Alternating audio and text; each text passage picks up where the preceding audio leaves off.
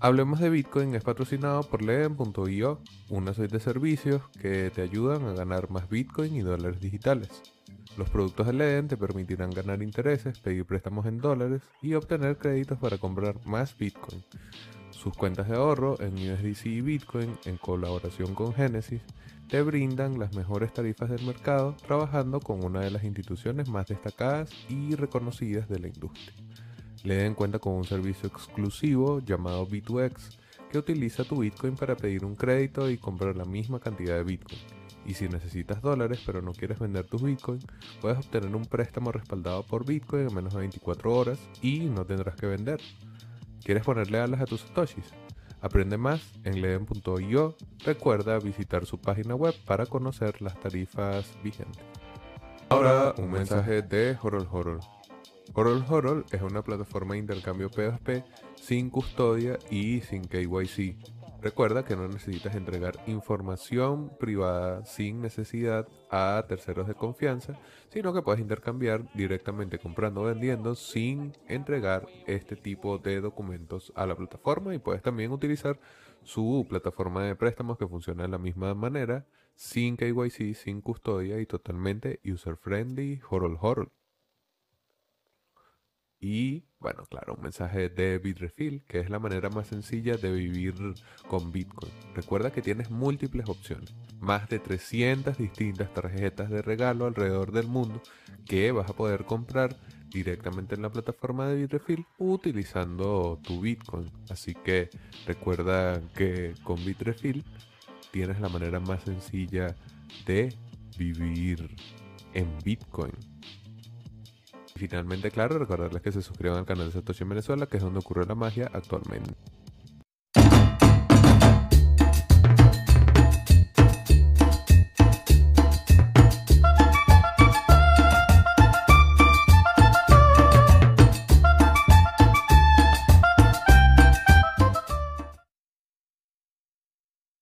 Llegamos a El Salvador después de estar más o menos 36 horas en tránsito, viajando desde Venezuela, visitando distintos países para poder llegar al pulgarcito de Centroamérica. Las expectativas con respecto a este viaje eran altas, sobre todo por conocer el país en donde por primera vez Bitcoin es moneda de curso legal. Y la verdad es que nos hemos visto muy complacidos por lo que está pasando en el país y no solo con respecto a Bitcoin sino con respecto a la oportunidad que esta decisión del gobierno de Nayib Bukele puede abrir para los salvadoreños, incluso para aquellos que hoy no están de acuerdo con la aprobación de la ley. En este video queremos presentar parte de las experiencias de otros venezolanos que como nosotros viajaron por primera vez a El Salvador para conocer de primera mano la adopción de Bitcoin en el país y estas son sus impresiones.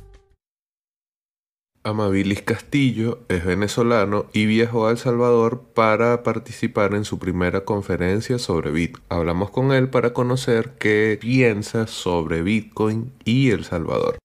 Bienvenido a esta cobertura especial de Satoshi en Venezuela en la BitConf. Dime tu nombre. Amabilis Castillo, vengo de Caracas, Venezuela. Bueno, somos compañeros y compatriotas, mi pana. Bienvenido. Me comentas que es tu primera conferencia. ¿Cómo ha sido la experiencia? Bueno, ha sido muy buena. Realmente estoy adentrándome en el tema de cripto desde hace un año para acá, después de la pandemia. Ya cuando los bancos centrales mundiales, la Reserva Federal, eh, el ECB de Europa, empezaron con esa inyección masiva de dinero, realmente yo volteé a cripto y dije, bueno, eh, todos los activos escasos eh, van a aumentar de precio y en particular Bitcoin, que es una red que al final del día es muy sólida y es autorregulada. Entonces ahí fue cuando realmente empecé a, meterme, a leer más, a comprar mis primeros Bitcoin, a comprar Ethereum, a comprar todo esto, porque realmente los bancos centrales le hicieron la cama básicamente a, a estos activos nuevos que venían bastante bien, pero eh, esto fue un empuje exponencial realmente. Sabes que esto que dices de un empuje exponencial y las condiciones alrededor me hacen pensar un poco en todo lo que se ha escuchado en las entrevistas, en las participaciones de la gente sobre cómo Bitcoin puede ser una opción. Entonces quisiera preguntarte por qué te interesas en esto, más allá de que los bancos estén mostrando flaqueza, ¿por qué Bitcoin y criptomonedas y no, no sé, futuros de oro o futuros de petróleo? No, porque al final del día Bitcoin te, te ayuda mucho el tema de transaccionabilidad. Tú, si tú quieres pasarte un lingote de oro, eh, va a ser muy difícil. Ahora, tú puedes almacenar entre tú y yo bitcoins de manera mucho más segura en, en- en el, en lo- el sistema mundial que existe. Entonces es un tema más que todo que yo veo de liquidez que te ayuda y de apreciación en el tiempo. El oro al final, o sea, a, a lo que va de año, ha caído más bien 1%, o está prácticamente eh, break-even. Eh, Bitcoin está casi que, no sé, 100% arriba o más. Realmente ahorita no tengo el número, pero... 237. ¿Cuánto? 237% arriba. Ok, casi nada. Entonces realmente eh, es una tecnología, co- como, todo tema, como toda tecnología nueva, eh, al principio es exponencial, va a llegar un momento en que se va a estabilizar, pero al final del día lo que quieres es entrar eh, cuando empieza la ola. Y la ola estamos apenas empezando. La gente dice que bueno, tenemos 12 años, ah, me hubiese metido antes. No, nada que ver. eh. Al final del día, bueno, lo veíamos en una presentación el otro día. eh, el- el Bitcoin o la masa monetaria que representa Bitcoin es el 0.1, 0.2% de toda la masa monetaria mundial. Realmente ahora es que hay un un- una oportunidad de, de aumento gigante. Es como si te ubicaras en, vamos a ponerle Apple, cuando inventó el, iPhone en 2003, 2000, más o menos, 2002, eh, 2007. Tú, tú, tú- tú hubieses eh, in- invertido y, y que hubieses llegado tarde, 2010. Para nada. Realmente al final del día es algo que poco a poco, al menos desde mi punto de vista, que trabajo de inversión desde hace 12 años y manejo carteras de inversión y he estudiado diferentes empresas, diferentes adaptaciones de tecnología, es algo que todavía le queda mucho crecimiento eh, eh, por andar. Y sobre todo, no solo los Bitcoin va a ser al final del día como la moneda, el, el tema de intercambio va a ser estable, pero estos brasileños acá son locos. pero eh, yo veo también muy interesante los proyectos alternos, lo que, lo que está haciendo Solana, lo que está haciendo Ethereum, lo que está haciendo todo el universo de cripto que está creciendo, que está siendo muy interesante eh, y es diferente, o sea, es, importante, una de las cosas que también he profundizado en aprendizaje es la diferencia entre Bitcoin y los demás proyectos. Una cosa es una moneda y otra cosa es utilizar la tecnología que creó esa moneda para otras cosas, para otros proyectos. Entonces, vamos a un mundo de una desintermediación en todo sentido, no solo financiera. Estaba leyendo, por ejemplo, el viernes pasado, un punto en donde ya, bueno, ya lo estamos viendo con los NFTs. Eh, eh, ya tú como, como autor, cantautor, no vas a necesitar una disquera como tal, sino que te haces tu NFT, está en el blockchain y tú agarras tus royalties ahí mismo y ya, te vuelas del intermediario. Y al final del día, vamos a ese mundo, lo quieras o no. Esto está pasando. Y para cerrar, Ramabilis, ¿cómo has visto la cuestión aquí en El Salvador, adopción de Bitcoin, primer país adoptando Bitcoin como Wow. moneda de curso legal? Sí, es un, es un, es un proyecto, es, un objetivo muy ambicioso. Realmente yo felicito a, a todos aquellos que estructuraron esta iniciativa, al gobierno de El Salvador, a los miembros del gabinete, a todas las personas que han trabajado en esto, porque se ve que ha sido una labor titánica. Yo estoy viendo que Chivo, por ejemplo, tiene alrededor de 4 millones de usuarios. O sea, estamos hablando que, wow, o sea, son prácticamente el, el- el- banco, por así decirlo, o la billetera más grande del país. O sea, el banco que le sigue, creo que es el banco hipotecario, tiene, creo que no llega a 2 millones de usuarios en su sistema. Estamos hablando que en menos de tres meses los tipos hicieron algo muy... am- y Yo creo que lo van a tener muchísimo éxito.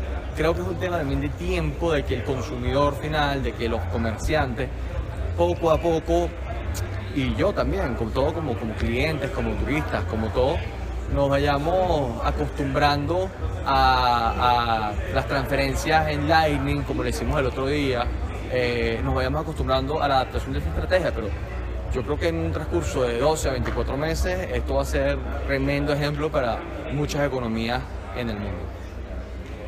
Muchas gracias, hermanito. Siempre a la orden. Raúl Velázquez es abogado, es venezolano y además es bitcoiner. Vino a El Salvador a trabajar como traductor para la conferencia de Adopting Bitcoin y también pudo constatar de primera mano lo que está pasando en El Salvador. Raúl, ¿es tu primera conferencia? Es mi primera conferencia. ¿Y qué tal? Eh, fue bastante interesante, especialmente porque la conferencia estaba enfocada principalmente en Lightning. Más allá, no solo Bitcoin, sino Lightning principalmente.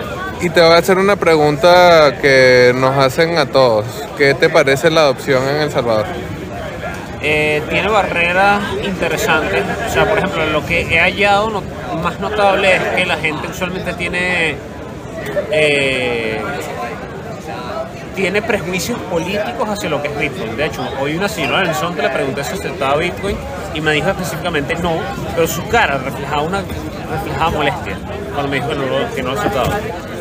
Y del resto hay problemas, porque Chivo, por ejemplo, tiene problemas de funcionalidad. O sea, por ejemplo, te esconde Lightning. Buscar Lightning en Chivo es complicado. Eh, la vez que intenté pagar en un supermercado, por ejemplo, la persona no sabía cuál era la diferencia entre eh, usar el dólar a través de Chivo y utilizar Bitcoin a través de Chivo. Pero sí existe, o sea, sí existe cierto interés. O sea, por ejemplo, yo logré abordar a, a un Uber que me llevó hasta, hasta un sitio porque le interesaba saber.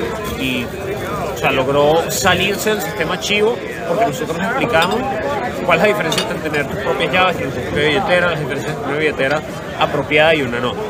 Sin embargo, no he podido ver, por ejemplo, estadísticas del tipo de cuál es la diferencia entre, sabes, cuando te metes en la Play Store, tú puedes ver que Chivo es la billetera más descargada en aplicaciones de finanzas. Lamentablemente, mi número es venezolano, no lo he podido ver, pero podrías ver cuál es la billetera más descargada luego de Chivo en El Salvador. Y eso, eso me parece mucho más interesante. O sea, si te puedes poner en contacto con una persona salvadoreña que te muestre el top downloads de Google Play Store eh, en finanzas, te mostraría cuál es la billetera más descargada después de Chivo. Pero en general la gente usa mucho Chivo. O sea, en el centro de la ciudad, a las 9 y media de la noche hay gente utilizando un cajero de Chivo. Esto lo puedo decir porque lo vi con mis propios ojos.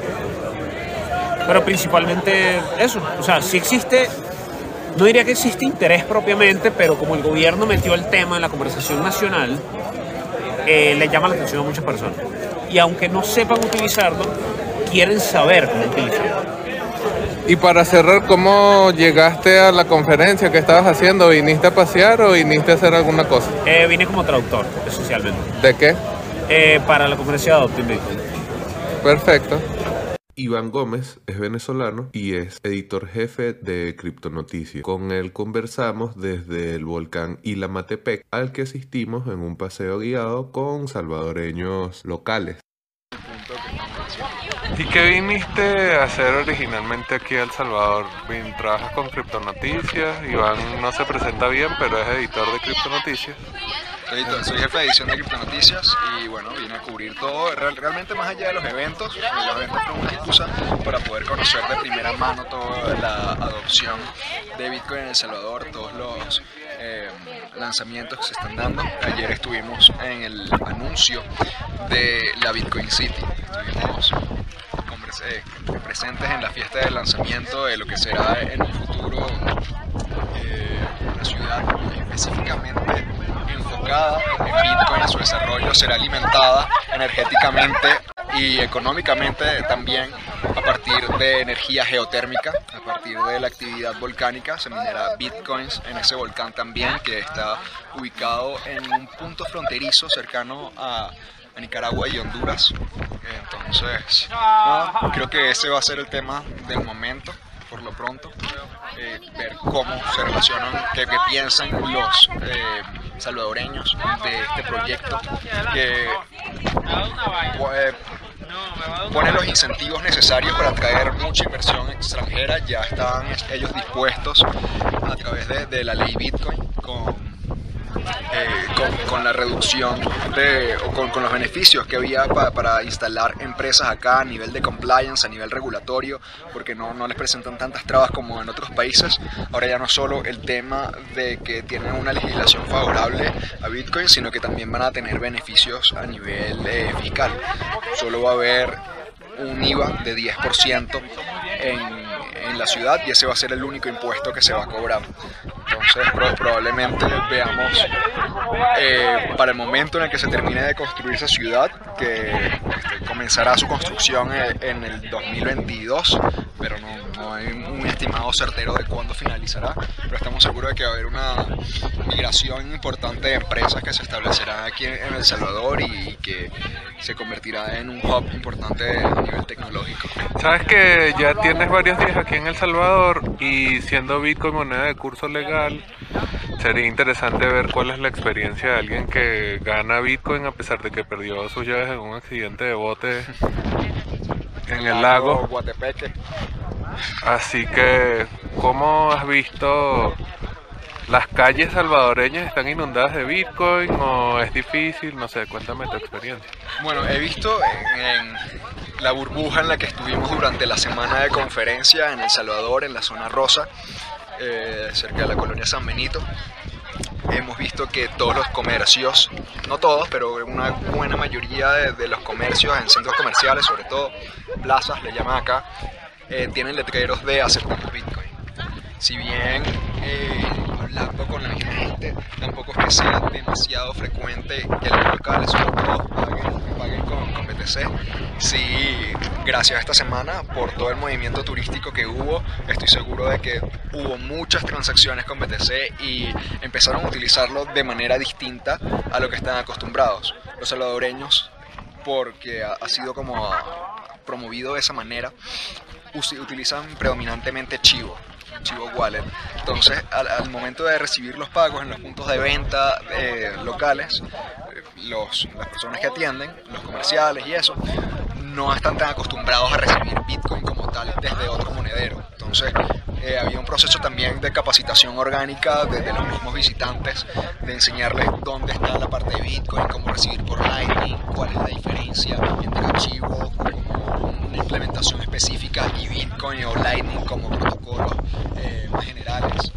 Eh, taxistas, sobre todo, también he conversado con muchos taxistas con posiciones distintas respecto a, a Bitcoin y con experiencias distintas. Unos, un par de detractores, un par de personas que, que no, no, están de acuerdo con la posición, que se sienten que fue una posición y hay otras personas que sí están viendo los beneficios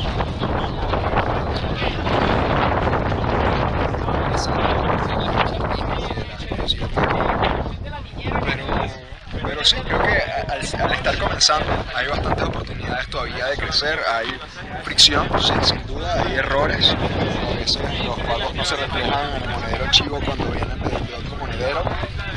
Eh, también ha habido un, par de dificultades en cajeros, pero en líneas generales, eh, para el poco tiempo que lleva implementado, implementado esta, esta ley, me parece que ha sido un proceso bastante rápido y bueno, eh, confiamos en que siga avanzando.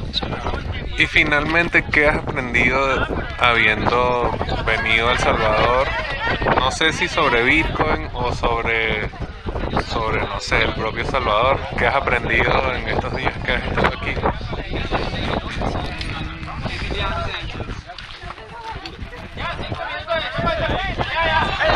Aprendí muchas cosas. He aprendido eh, Wow, qué decir. no sé, está, está, está, un poco complejo. Creo, creo que mi, mayor en, enseñanza, justo estaba reflexionando sobre esto en este momento, es que para realmente tener un conocimiento cierto de, de las cosas hay que ir a los lugares. Eh, basarnos exclusivamente en la información mediada, en, en la información que, que transmitida, sea por, medios de comunicación, nunca va a ser igual a la, a la experiencia directa. Y esto, la, la, experiencia directa, si bien también es fragmentaria, también es como si uno siempre vive la realidad eh, por escorzos, no tiene una visión total, cabal, como dicen acá bastante en El Salvador, este, de, de lo que son las cosas, verlo directamente, conversar con los locales, preguntarles qué es lo que piensan, qué han hecho, cómo han usado Bitcoin, por ejemplo, eh, cambia, cambia muchísimo las cosas. Entonces, recomendaría a, las personas que si quieren ver qué es lo que está sucediendo, que si quieren saber qué es lo que está sucediendo aquí en El Salvador, lo visiten.